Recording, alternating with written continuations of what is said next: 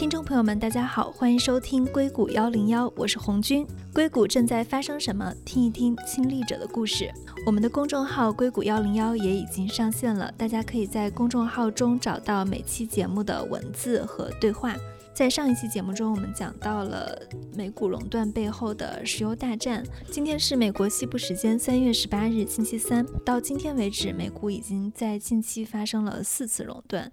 这期节目是在昨天录制的。我想作为一个普通人，大家更想知道，当经济危机来了，或者经济进入萧条期，我们每个人受到的影响是怎样的。所以这期我们请到的这个嘉宾，他经历了三次的经济危机，分别是2000年的互联网泡沫、08年的金融危机。这次疫情呢，也对他中国和美国的两家公司都有影响，所以他会从个人和公司的角度来给我们讲一下他自己。经历的三次经济危机。欢迎 Steve Wei，Top Network 的创始人，同时也是国内展腾科技的创始人兼 CEO。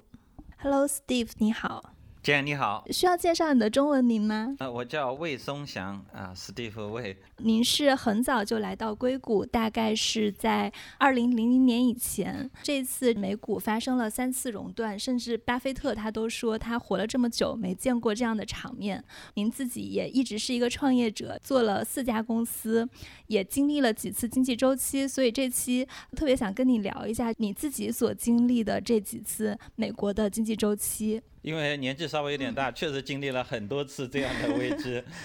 这次美股熔断，包括比特币价格大跌，对你跟你的公司有什么直接的影响吗？就是你们这次有受到波及吗？影响啊，对我个人没啥影响，因为我也不炒股，这个没有什么股市的资产哈，对个人没什么影响。公司比特币崩盘对我们 Top Network 是有一点点影响的，因为我们是做区块链的，我们一部分资产就是比特币本身啊。比特币价格下跌，相当于是我们资产缩水了，至少暂时来看是这样的，对吧？这是第一。第二呢，因为整个大盘，我指的是还是比特币哈，崩盘以后对区块链整个从业者的信心各方面都有很大大的打击，甚至有些区块链的一些一些系统在这次比特币崩盘的过程当中出了问题，比如说有很多 DeFi 的应用。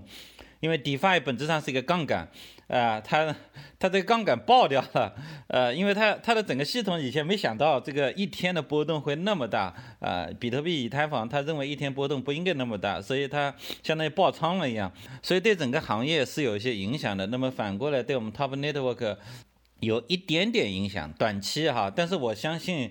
长期来讲影响不大，因为比特币这个资产长期来讲它应该是会非常好的啊，我觉得也就是这个半年的事情，呃，特别是因为比特币马上就要减产了啊，所以我前两天还在朋友圈里面发呢，呃，我说我们这个还买进了一些。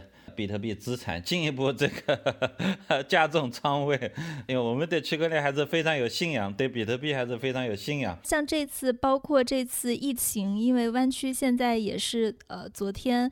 旧金山市政府发布了一道就是行政命令，大概是所说所有人就就是 shelter in place，在家隔离，就不要出去了。相当于就是现在员工也没有工作，因为疫情叠加这种宏观环境，叠加这种比特币的环境。你你们公司的员工现在也是应该都在家对吧？在家办公。我们中美两地员工都办都是。那个在家办公哈，但是中国那边已经结束了，那个都已经在办公室，基本上百分之九十五的人已经在办公室上班了啊。这边的人都在在家办公了，但是影响不大，因为我们是开发软件的哈。今天我看见就是在股市都在大跌的时候，Zoom 它的股价还是可能就是一片红中的一点绿。对对对对。因为疫情了，大家都在用这个 Zoom 的软件去做远程办公，知道他们的人越来越多了，客户也会越来越多。对对对，我们是有另外一块 business。你是还受到了，确实受到了一点影响。我们有还有这个除了 Top Network 以外，还有一家互联网公移动互联网公司，我们是在做一个远程办公的系统的。这个远程办公系统呢，其实我们开发的差不多了，产品也都非常好，叫腾展嘛，啊，杭州腾展啊，这是我这个我在 Top 区块链之前的这个移动互联网公司，那家公司的业务还是跑的，其实跑的挺好。但是呢，我们去年投入了很多钱开发这套远程办公的系统，因为我感觉再过几年远程办公这个东西在中国还是蛮有希望的。结果这个疫情出来以后呢，我一看这个阵势不太对，因为全是巨头在那里玩，阿里巴巴、腾讯啊、今日头条啊，就全是免费的。那么在这个架势下，我们作为一个中小型的移动化互联网公司去跟他们拼。我觉得是拼不过的。两个礼拜前呢，我们把整个部门给砍掉了啊，把所有的人员，这个没有裁员，我们不裁员哈，分散到其他业务线去了。我们要投入了很多钱做这个产品，七七八八加起来投，呃，接近两千万的投资，呃，全部砍掉。这个是疫情对我们的影响，因为本来就这个市场你可以。按正常的节奏去开拓这个市场，就是你把产品做好那样的，打造好是这个产品，打磨好商业模式等等哈，我觉得还是蛮有希望的。这个疫情呢，相当于把远程办公这个市场突然之间提前催熟了。本来它可能需要十年走到走到美国目前的这个 collaboration 那样的一个成熟程度，因为中国整体上来讲，大家不太喜欢用 collaboration 协同的这个软件。但是呢，因为这次疫情呢，迫使大家用，每家公司都得用，不得不用，这下子市场教育一下子完全教育完了。中国跟美国不太一样，因为中国有 BAT 三大新的 BAT 哈，呃，字节跳动、这个腾讯和阿里，他们的做法就是这样的，免费，我一律免费，把所有的中小公司给熬死。呃，因为他们有其他的战略考虑，所以他不担心这个成本上的问题。呃，那对我们来讲，我们没法去抗衡这个这种市场的力量哈，所以我们就我那一阵子我思考了好久，这次疫情二月份的时候。花了很多时间在思考这个这个这个东西，后来下了一个很痛苦的决定，思考了两个礼拜，把整条线给砍掉了啊。您当时有考虑过，比如说把你这家公司转到美国市场来吗？因为是美国 collaboration 这个市场已经相对来说比较成熟了啊，所以呢，嗯，呃，现在主要是哪几个公司占了市场份额比较大？就是 Microsoft 啊，Slack 啊，哈，这相对来说已经蛮成熟的一个市场。因为美国你想，Web Conference 从 Webex 二十多年前开始就干了啊，到今天 Zoom 啊这些东西，美国人对这些东西的使用，他是每天都要使用的，是非常成熟。所以呢，这里面的这竞争对手或者公司也特别多啊，呃，产品和市场都挺成熟的。市场也非常大，但是呢，我们当时立项的时候呢，我觉得中国的市场因为即将也会非常大，因为中国的体量，它 GDP 马上就要跟上美国了，对吧？企业的这个这个管理水平啊越来越高，那特别是新一代的企业的掌门人，他的意识跟传统的企业家是不一样的，他的提升效率等等也是蛮讲究的，而且人力成本也越来越高，所以呢。这个市场应该说是会很快会成熟起来，这是我们当年一年多年前立项的一个判断嘛。这个判断本身确实也没有错，只是说这个疫情一爆发出来以后，巨头一下子把这个市场给切住了，接走了。对小的这个我们来呃，我们公司这样的公司来讲呢，这个接下来要拼的话，那只能拼这个钱了。那我们是没法取胜的。想了想，把整个东西给砍掉了。当然，就是因为它里面核心用到的很多技术、很多模块，在我们公司其他的产品线，包括我们像我们区块链产品线都能用到哈。呃，只是说这个业务是没了啊，开发的东西还算有些价值。我这里有一个问题是，为什么比如说您的公司在中国当面临这个腾讯、阿里的免费竞争的时候，会生长的非常的吃力，但是像美国的一些创业公司，就比如说像呃 Slack 还有 Zoom，他们就可以成长起来呢？对，这是个很好的问题，这个就是中国的这个商业环境的问题。实际上，按美国的。严格按美国的反托拉斯标准来看，中国很多是属于这个违反垄，属于已经违反了反垄断法的，可以理解为，因为它的这个商业的竞争的手段跟美国不太一样。就美国它不会，比如微软说我要搞个免费的就把你整死那样的，它不是这样的，它还是就是 OK，我做个产品就是有合理的定价要收费，我在产品上可能超过你，对吧？中国的这个市场，无论是做 to C 的 to B 的，它都是。以打价格战为第一手段的，就是我有钱，我先我以免费把把你这经济上我就把你搞死，呃，你接下来肯定是彻底消失了，那这个市场就变成我的了。所以在中国，为什么很多企业要出海？啊，没办法，因为它面临的这个非常恶劣的这个竞争环境，这种竞争环境其实是不太对的，长期来讲对整个国家是有非常大的危害的啊，因为这样不太能就中小企业不太能成长起来嘛，哈。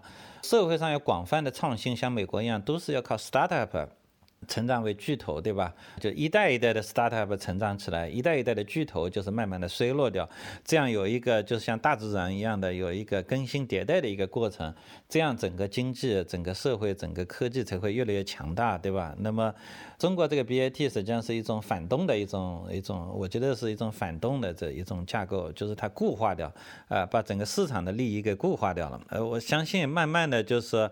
国家会应该是，我觉得会采取一些行动来制约这种不正当的竞争手法，也很难。就比如说，如果他们免费，当还有阿里、还有腾讯来竞争，甚至还可可能还有头条来竞争的时候，这个也很难判断他们是垄断，只能说是巨头在竞争。这这。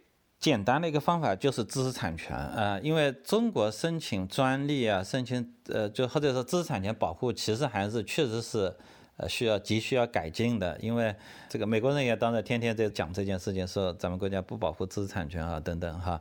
在美国的话，比如说你做了这个产品，你是先做的对吧？你有很多好的 idea 变成专利了，那巨头要来弄这个事情的时候。如果他绕不过这个专利的话，他其实是非常被动的。你可以起诉他，对吧？而且他那个赔偿是惊人的啊，是惊人的赔偿。所以大家对这件事情就会很严肃。你要在中国的话，OK，你有即使有个专利，即使有专利，那也没什么用啊。赔偿什么？赔偿三十万、五十万，到头了啊。那 那这个这个呃，完全没有什么任何制约力，对吧？很多巨头就是他就非常简单，就是。你有啥 startup 做得好的，我 copy 一下嘛，copy 一下，然后免费或者什么样的捆绑一下，小的公司就没有任何招。你刚刚提到了杭州腾展公司的情况，你的另一家公司在硅谷的公司区块链公司 Top Network 现在怎么样了？你刚刚也提到比特币现在大跌，资产有缩水，现在你的钱还够花吗？够花，呃，有一点点影响，那个问题不大，因为就像我们，比如说我们的资产，我们大概是一半的呃这个法币，一半的比特币资产，我们法币的资产已足够我们走出这个目前的这个比特币崩盘的困难阶段。长期来讲，比特币应该是没有任何问题的，我倒是不太担心这个事儿。近期你去看账面的话，当然肯定是心情不太好，但是想一下以后没什么关系。我看到很多发了币的公司，它的价格跟整个的市值从二零一七年到现在跌下来了很多，相当于上一轮之前会有一些私募的钱，会有一些币来上市的钱。我知道区块链其实也是一个非常需要开发者跟技术这样的一个行业，所以它的开销成本还是非常非常大的。那在这样的一个行业的低谷期，现在资金从哪里来呢？如果说现金流不太够了，区块链公司会怎么样去保持自己这种融资的节奏呢？区块链公司无论是从一级市场融资还是二级市场融资都非常困难哈，我觉得几乎是不可能的。对区块链公司来讲，只有两条出路，或者第一条就不能叫出路，第一条就是削减成本，这个这个艰难的熬着哈，把成本降到最低，这是一种比较被动的做法。另外一种做法，必须得探索出来能盈利的一个产品，跟区块链有点相关的，但是能产生现金流的产品。比如像这个中国有很多做区块链项目去做政府的区块链项目，因为去年十月份。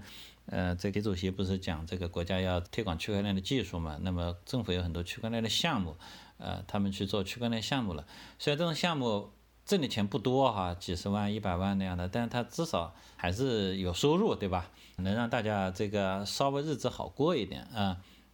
像我们呢是在做这个另外一些方向，我们比如说我们在开发区块链游戏啊那样的，面向消费者个人的。这个游戏，因为相对来说不太有监管方面的问题，我相信我们的游戏开发出来以后就能产生一些比较好的现金流了，用这个现金流来支撑我们在区块链基础设施上面的进一步开发，呃，那个是特别烧钱，因为区块链。呃，底层的开发的人，这个人才不多，呃，这种人才的这个薪资水平都特别高，特别高。区块链基础设施的开发本身是不产生收入的，因为它是一个 token 经济，它不是一种法币的经济。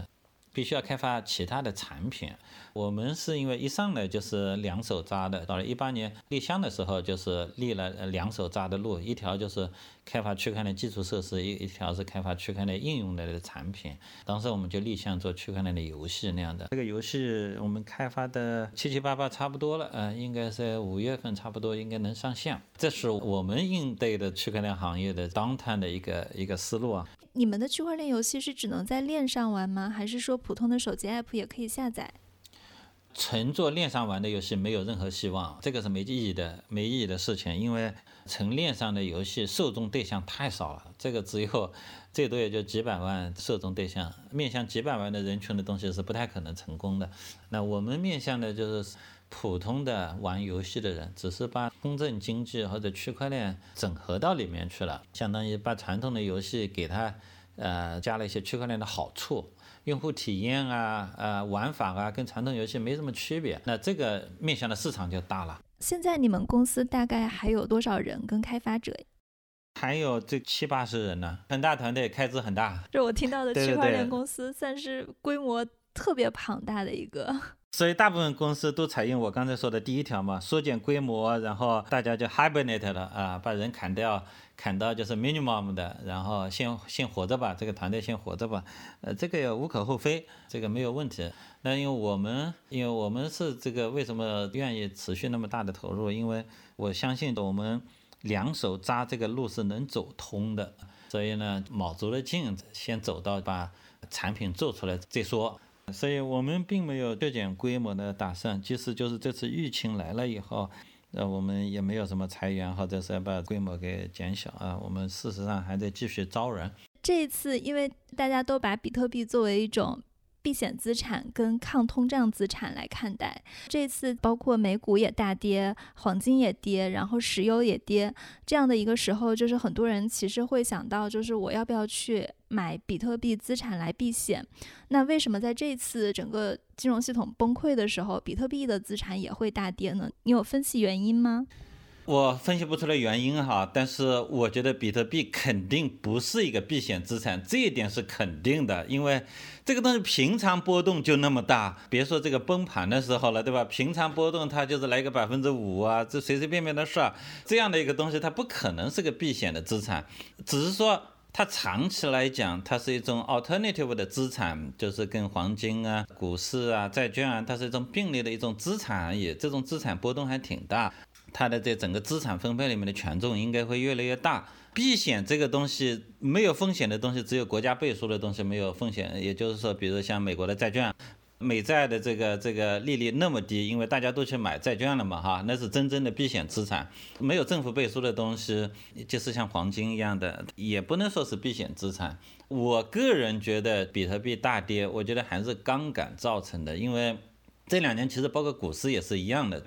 杠杆系数越来越高，就比如说你的炒股账户里面，我现在最近不炒股哈，我以前我觉得二十年前好像你杠杆只能借借个一点五倍那样的，比如说你有一块钱，你这股票账户借给你五毛钱，那一点五倍的杠杆账户不算大，现在可能是可以到两倍甚至到三倍的杠杆了啊。那么比特币这个世界里面的杠杆更大，通常大家就开十倍的杠杆。五倍的杠杆那算是很保守了。五倍的杠杆什么意思？就是你跌掉百分之二十就爆仓了嘛，对吧？那天是跌掉百分之三十几，两天加起来就跌掉一半了，也就是两倍杠杆的人几乎就爆仓了。这些爆仓的出来以后，实际上是非常大的一个砸盘，这个东西就形成了一个连锁反应了，哗哗哗就是非理性的下降了。因为你要平仓的时候，你只能去那么干，对吧？没有任何其他的选择，呃，或者是那个交易所。券商直接帮你强制平仓了，所以应该是这个东西引起的。包括这次股市跌的幅度那么大，我觉得杠杆还是很大的因素，因为资金太便宜了。包括像原油的价格跌，可能也跟就是很多原油上它一下跌了百分之三十，很多人就直接爆仓了有关系。刚刚也提到了，就是您二十多年前还炒股，也知道您经历过互联网泡沫的时候，不然你讲一下，在二零零零年的时候。当你自己作为一个，比如说股票新手或者一个新人来到美国，你是怎么开始炒股，然后怎么又开始不炒的？股市这个东西是这样的，越是新手，越是会觉得自己是股神，因为偶然还会搞对几次，对吧？搞对以后觉得自己特厉害，这个东西大部分是运气，因为真正要把一个股票研究透，要对它后面的业务真正了解透，其实要花很多精力和时间。一个散户，一个普通的人，他是不可能搞清楚的。二十多年前，我觉得我自己也是那么想的，觉得这个炒股太容易了哈。实际上不是自己炒股水平厉害，是整个。泡沫比较厉害，这个股市大泡沫，谁都能挣钱。后来我慢慢认知到这一点了，后来我就自己就不碰这个东西了，觉得自己肯定是不是专业的。但是因为这个，后来我也吃了一次亏。零八年的时候，零七年的时候，因为那时候我在在创业嘛，零七年的时候，我记得零七年底还是零八年初，把一笔钱交给了一个经纪人去管理，说，哎呀，这个自己。又没时间啊，感觉市场也不错了，自己那时候创业的时候也没有收入，我刚刚创业嘛，这个钱不能放在银行里面的这个呃投资，然后产生一点回报那样的。刚交给那个人不久，后来零八年的金融危机就出来了，那个钱很快就跌成大概只有三分之一还是更少，反正那次那个坑特别大，可能那个时机不太好，因为零七年的时候房地产泡沫特别大嘛，特别是零一年开始利息也降得很，个放水也是放水放得太厉害，所以到了零七年又是一个巨大的泡沫，这个泡沫破掉以后，整个股市当时就崩盘了嘛，反正我当时那个损失还挺大的，这是我个人很大的损失，从来没有那么大损失过。没几天嘛，因为那时候崩盘也是很快的，那个次贷危机那个崩盘速度也是非常快。您当时为什么，比如说不自己做，然后会交给经纪人管理呢？因为太忙嘛，在创业嘛，实在是没有精力去弄这些事儿。因为搞投资其实要对市场还是要比较有清楚的了解的。你当时是在一个什么样的情景下说我要找一个？经纪人去打理你自己的财产，然后而不是说就是比如说我我就不炒股了。就当时你还对炒股就是就是包括就比如说资产分配会有这样的一个期待。是这样的，就是我当时从出来创业以后，觉得总是要把资产投资一下哈，但是呢，因为自己一直没有时间去弄，特别还 miss 掉了几次机会，那感觉挺可惜的。miss 掉了几次机会，指的是哪几次？我记忆特别深刻的是两件事情，我当时真的记忆特别深刻。那一年我从外边出来，我当时第一个直觉我说得把一部分美元换成欧元，当时欧元正兴起嘛，当时欧元跟美元的兑换比例差不多是一比一。然后，但我不知道哪去买欧元，不知道怎么弄啊。结果呢，过了两年以后，它就变成一比四了。对，一比四了。我当时的感觉就是特别准啊，就 exact 的这个美元跟欧元的一种最佳的一个洼地的这个价值洼地的点。当时黄金也是啊。确实没有时间去研究这个东西，不是研究研究就是怎么去买哈，这就放过了，一直钱就没什么回报。那我因为当时创业，自己的开支也挺大，所以呢，感觉还是在在投资有点有点回报，是吧？那个时候会不会跟你看到身边的人赚钱，或者他们都去做这种投资，也都有收益有关系呢？倒也不是啊，我只是觉得。好像在这找个人把它分配一下那样的啊，专业的人做专业的事嘛。我那时候也是比较相信这么一个感觉，像专业的人应该不会出什么大问题哈。那现在看来不是他人的水平的问题，而是整个市场突然崩盘了，这个是谁也没法料到的。就跟这次的疫情，呃，这种情况谁也没法料到的。那么如果资产分配，恰好分配错了，你说现在崩盘了，那谁也不能怪啊？零八年那一会儿，你也提到了在创业，当时的金融危机对你的公司有影响吗？那时候的金融危机对我们公司还是个正面的影响，就跟今天的 Zoom 一样的，因为我那时候也做视频会议，那个影响还是挺正面的。呃，我们做视频会议呢历史早了一点哈，它超出这个，因为我们那时候在中国做嘛，视频会议当时是超出市场的，因为市场当时对视频会议这个东西还没啥感觉，在中国，因为网络都不太行。所以呢，前面几年我们在卖这个视频会议的时候，还卖的挺困难的。就是零六、零七年，其实卖的挺困难的，业务跌跌碰碰的，这个一直撞墙。零八年的金融危机出来以后，就出现了两个事情。第一个，一下子大家就想想看看什么样能节省一点什么彩礼费啊，或者什么样的，哎，这就想到视频会议了。然后那个时候确实主动找上门来的人特别多。这一下子就解决了这个这个销售的问题了，市场培育的问题了，就跟今天的远程办公似的。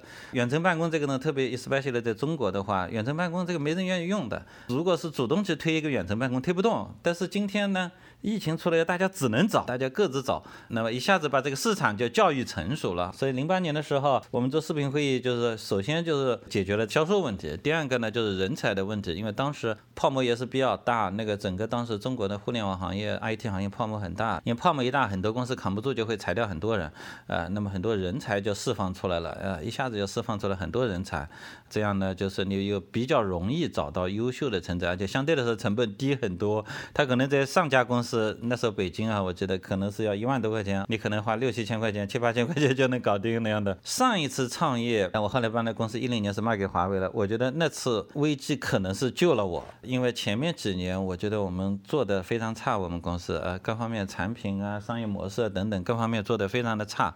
这个危机对我们来讲是一个非常大的一个 opportunity。当时哈，零八年，那么今天像 Zoom 一样的，就是也是这是个疫情对他们来讲是个非常好的一次 opportunity。在二零零零年的时候，您当时在一家创业公司叫呃 WebEx，这个 WebEx 它当时也是跟您现在做的事情也相关，它也是做这个在线视频会议的。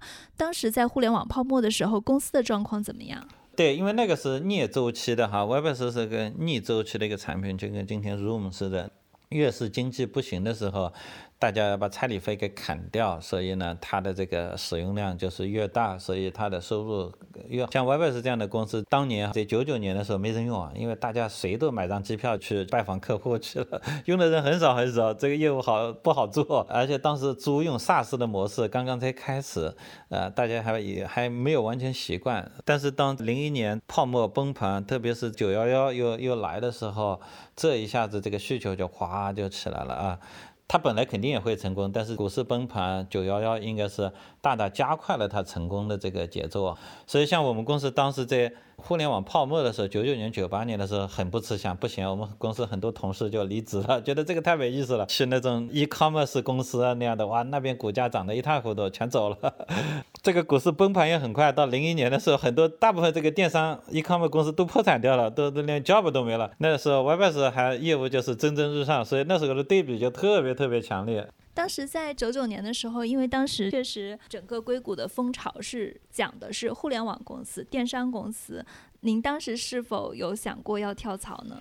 我从来没想过跳槽，因为我我这个人比较简单，呃，而且我我我觉得这个写的这个代码我还挺喜欢的，呃，就是我们的 Webex 的这个代码，而且大部分相当一部分底层代码都是我开发的。我非常 enjoy 这个写代码这个工作，觉得我们的自己的产品做的比别人强很多，比竞争对手强很多，还是有蛮好的自豪感的。第二呢，我跟我们老板朱敏在中国的时候就认识，呃，实际上我在中国的时候就帮他建了一个研发中心，个人情感上还是不错的，从来没有往这方面想过，就是一点点想法都没有过。现在 Zoom 的创始人艾 Eric 袁袁征也是当时 WebEx 的成员，他应该跟你还是在一个 team 里的。当时他的反应是怎样的？我们俩当时也是属于比较，按照老板的角度来讲，都是属于比较 loyal 的，呃，都都觉得我们做的挺好的啊。我们有那么 WebEx 有那么一批人，特别是水平高的人。后来我发现了，越是水平高的人，这个其实越 loyal，就是他能看事情看得越清楚。在你们公司跳槽的那批同事中，可能有的人开了很高的 offer，他们可能拿着比你们更高的，比如说五倍的期权去了其他公司。后来这些同事怎么样了？你有去跟踪他们的一些进展吗？根据我的了解，大部分不太行，因为当时互联网泡沫破掉，那倒掉的公司几乎是。大部分是倒掉，留下来的公司没几个，留下来都成巨头了。倒掉的居多，百分之我觉得九十几都倒掉了，就是已经上市的都倒掉了。实际上跳槽过去以后都没怎么挣到大钱，因为期权都要花四年时间才能拿到嘛，对吧？但那股市崩盘太快了，就是半年就崩掉了，基本上。基本上崩成就基本没有了，一年就基本上就清零掉了。这个时候还轮不到，轮不到把股权这个期权激励套现的地步，呃，太快了。这个我觉得也是一个命，就没想到也是没想到崩盘那么快哈，正好错过了这样的奥比克时机。你要说九六年赶到九六年到九九年这个好时光，那有另外的 story 了，对吧？我们现在来讲，就是当年的事情，可能是一个非常轻松跟很快的一个过程。但是我知道九幺幺是在二零零一年发生的，对吧？当年的互联网泡沫其实从二零零零年就开始开始了，就是已经在就是有这种连锁反应了。可能九幺幺是一个最低点，在这个过程中，你们是二零零零年上市的，对吗？就是在这个过程中，公司有遇到过。比较惊险的情况吗？好像我记得好像没有，因为记忆特别深刻的是九幺幺的时候，整个股市好像就两三只股票涨了，YBS 就是其中一只。在那么困难的情况下，发现这个它的业务包括在资本市场非常受认同，所以应该说它是没啥困难的。我觉得这个是也是一种命。我个人在那那一段时间没有经历过困难，那么当然就是有很多在外面的人，我知道当时找工作是真的很困难。那时候硅谷找工作。很困难，很困难，啊，今天来讲就是在硅谷找个工作太容易了。其实，在零八年的时候，我觉得也没算特别的困难，在硅谷找个工作。零一年呢，确实是难，因为我觉得这个原因是两个。第一呢，就是以前的泡沫实在太大，这大的泡沫破掉以后，绝大部分创业公司全部倒闭的那么一个程度。那时候巨头也比较少，对吧？不像今天那么多巨头，所以它的就业机会就相对来说特别少。然后九幺幺一弄以后，就雪上加霜了，这双重叠加。今天的危机其实跟那次的危机相比，我觉得差远了。包括零八年的危机，其实。